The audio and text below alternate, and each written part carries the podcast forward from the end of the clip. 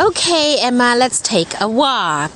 Great. I'm a bit full after the the greedy, greedy cheese and the Ital- Italian, spaghetti, spaghetti. right? Yeah, we are. Hey, look at the sign. what does it say, Emma? 注意安全，小心落水。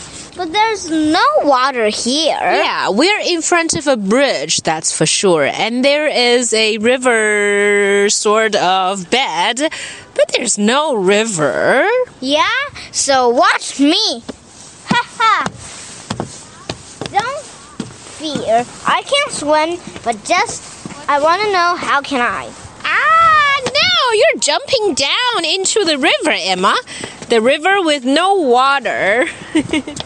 Wow, swimming is fun, but where is water? There is no water. 冬天水都干掉了，在这个河道里面。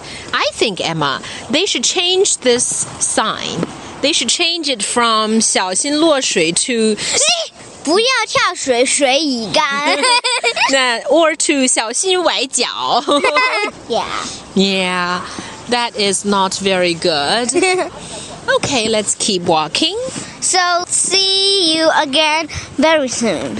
Okay. And if you want to hear more discovery stories, just come and hear our fun in the uh, In the anywhere. uh, in the world.